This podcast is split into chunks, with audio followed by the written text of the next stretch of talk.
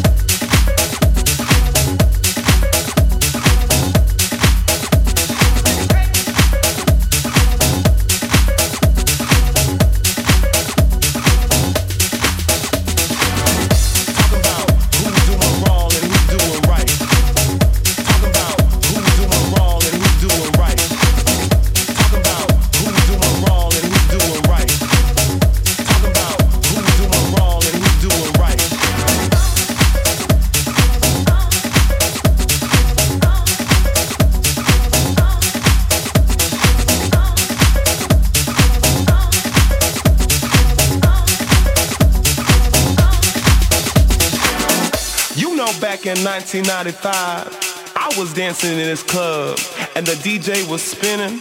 The vibe was out of this world. And then suddenly he turns up with his crew trying to be all cool. You know what?